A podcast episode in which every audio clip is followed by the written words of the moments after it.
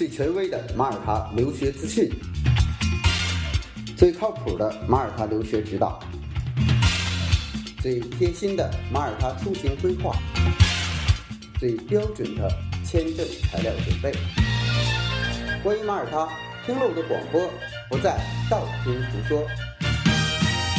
这是马耳他国家教育网权威授权开通的马耳他留学频道，我是主播 Wallace，让我们一起分享精彩的马耳他留学之旅。Hello，大家好，我是 Wallace，今天是二零二零年的五月十一号。呃，今天呢，给大家讲一讲我们呃到了马耳他的学生如何做续签的手续。以前曾经我们讲过这个问题。当然，那是在二零一九年，呃，现在这个单子呢是二零二零年的二月十八号，呃，由马耳他政府最新更新的。同时呢，呃，它的签证中心也搬到了新的地址。在这个签证单子上呢，原来是有十项，现在增加了两项，一共是十二项。增加的内容呢，全都是对未成年人的学生啊做了一个补充材料的说明。呃，其实以前呢，这些材料也都是有的，只不过它没有清晰的写在签证续签单上，啊，材料清单上没有写出来。但是如果去递交的时候，他也会会需要这个学生去追加。那这一次呢，我想马耳他政府也在升级，也看到了很多的这个因为新的移民呢，或者是新的呃叫低龄留学生越来越多。所以呢，在未成年人这一块的材料呢，它就单独标注了出来。所以在这个二零二零年二月十八号，呃，最新更新的这样一版的呃签证续签申请清单的这里边呢，一共是十二项啊。那接下来呢，我们就详细的去解读一下啊，深根学生签证申请清单的具体细节。第一个，签证申请表。签证申请表呢？呃，刚刚到马耳他的学生很有可能再去填这些表的时候呢，有点蒙擦擦。呃，提醒一下，国内的申请表跟国外的申请表呢有一点不一样。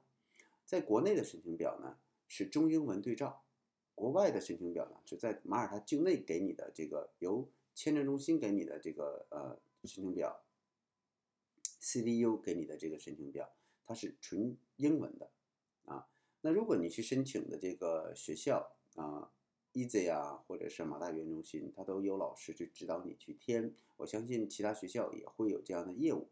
如果不会填呢，可以问问老师，或者你把国内的表复印一份，那么对应它的英文你去填一下啊。这个呢，我想可能更简单一些。第二个，学校的录取信啊，学校的录取信在国内的时候呢，你会收到一份。然后你拿这个原件去申请签证，那么使馆就把您的这个原件收走了。那么很多的学生呢，呃，您就把它作为一个复印件。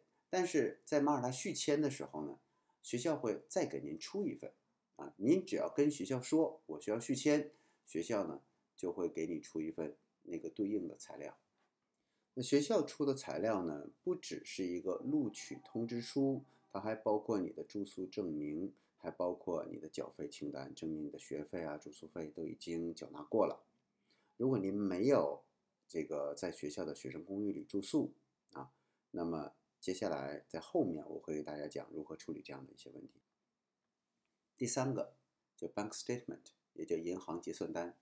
银行结算单这里边是包括银行流水，同时要体现余额。值得说的是，所有的银行流水的内容。要翻译成英文，余额原则上您是在中国银行的这个余额，它一定体现是人民币，所以呢旁边要标注相等于或约等于多少欧元啊。那么存钱的这个余额的总额以每天四十八欧元来计算啊。比如说您刚到马耳他，呃，是一开始预给您的是十二周的签证。那基本上也没有什么太大变化，就跟您申请的时候一样，有个十五万左右。如果您是一年的啊，那就足够了。嗯，那接下来呢，就是您在马耳他所用的这个卡，它的这个复印件把你的卡拿到复印机上复印一下，正反面啊。那么信用卡和储蓄卡、储值卡是都可以的。它这里有一个额外的要求，叫 ATM 机上的取款凭条啊。当你去取款的时候，证明你的这个卡在马耳他是可以用的啊，同时呢也是能打出余额的。这个在受理的时候是很重要的。嗯，第五个叫。呃，保险单，保险单呢，通常您在这个申请第一次签证的时候，在中国境内申请第一次签证的时候，你是都有的。那么你可以多打印，现在全都是这个呃电子保单，你多打印几份就好了。那，涵盖你在整个的这个申根区签证有效期内，呃，您这个保险是一直生效的。第六个呢，就是呃所有啊您有字儿的这个配置。啊，所有字儿的这些页面的复印全都要复印。第七个是回程的机票订单啊，如果回程机票这个呃订单有问题的话呢，呃，您自己在携程上啊，或者是这个一些机票订单平台你打不出来，那您可以让丁老师帮您出一下。啊，第八个呢就是这个呃两张标准的护照照片。啊，第九个是你原始的护照要有，而且呢，呃，要有效期在六个月以上啊。所以，如果您说我申请一年的签证，但我的有效期只有六个月了，尽管您可能这个这个护照还有效，但是建议您到中国大使馆呢就换一个。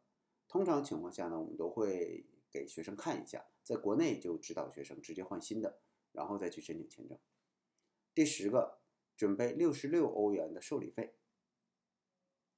第十一个，关于未成年人的，未成年人在提交签证申请的时候，是一定要提供你的出生证的公证啊。换句话说呢，就是您在国内第一次申请签证的时候，您的出生证的公证呢，多做几份啊。如果说年龄比较小的，你多做几，做的多再多一些，因为每年你都要续签啊。如果说年龄比较大的，那你少做几份，看。算，就比如说我可能距十八岁只有两年了，你做到两三份就好了啊。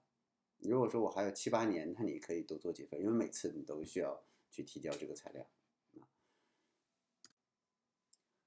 啊，然后这个呢叫呃父母或者是这个监护人的资助信啊，在国内申请签证的时候也是要有这个材料啊，就是我父母或者我的监护人支持我到马耳他。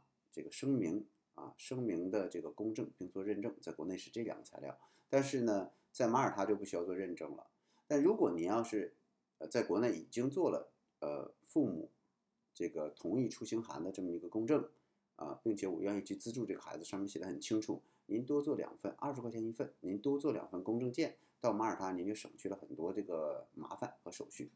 所以在国内的材料准备的充分，也帮助您在马耳他进行有效的续签。那接下来呢，说一个比较特殊的情况，就是通常学生你去申请马耳他的学校，那么学校都会给学生安排学生公寓，所以学校的录取信里边就会提到，其中一封是录取通知书，其中一封是这个住宿证明。那么如果学生他没有住在学校的学生公寓啊，他比如说住在这个外边被跟人合租的这个房子里边。那他就有提供他跟房东所签的这样一个租赁协议，啊，租赁协议上要明确你的租住时间，然后呢，谁租给这个学生的，呃，费用是多少啊？上面的条文都有，这个呢就可以用来去作为你住宿的一份文件。如果学生是有资助人，那么比如说我父母去资助我的孩子，大家要以文件的形式来去看这个问题啊。如果是妈妈写了同意出行函，那么妈妈就要把自己的卡啊复印了，然后打妈妈的流水，然后给这个孩子邮过来。如果是孩子自己名下，如果他已经是这个啊成年人，他自己名下有卡，他就可以做自己的材料啊。所以在这一块呢。关于资助人和被资助人，也就是说，这个父母跟孩子之间，尽管你们是父母关系，你还要有一个这个资助声明。资助声明在国内的时候呢，是要做认证件啊，公证和认证。那么在马耳他，你只需要提供公证件就行了。所以，当您提供这个在国内去做申请材料、做这个资助声明的公证和认证的时候，您就多做几份，然后呢，方便孩子在马耳他直接递交材料。几个小技巧，第一个就是公证材料能多做的。就多做几份，涉及到这个出生公证啊，涉及到自助声明的公证，啊，根据自己的孩子到十八岁之前，你涉及到续签的次数多做几次，这个东西不作废。第二个，呃，孩子在出发出行之前啊，在国内呢，如果父母一方去资助孩子，最好办这个子母卡，因为。呃，办了子母卡，在这个国内，母亲呢或者父亲存把钱存在自己的这个账号里边，你可以打出银行流水，邮寄给孩子或者扫描给孩子就可以。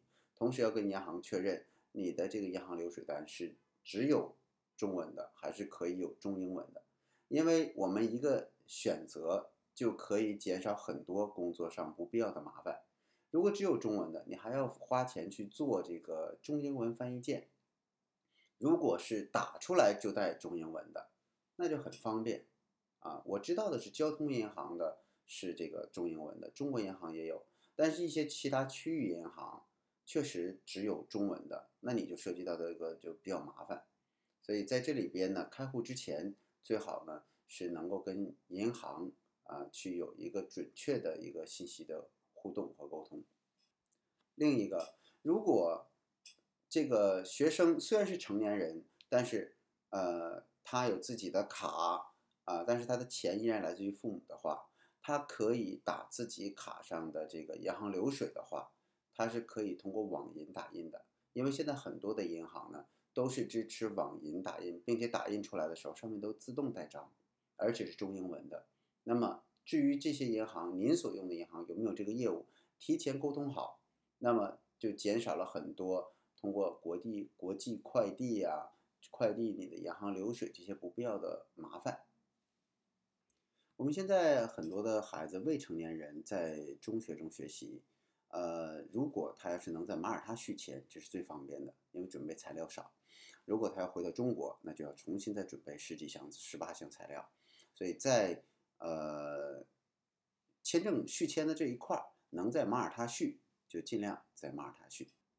好了，各位朋友们，这就是今天我给您带来的马耳他的一些资讯啊，我们下期再见。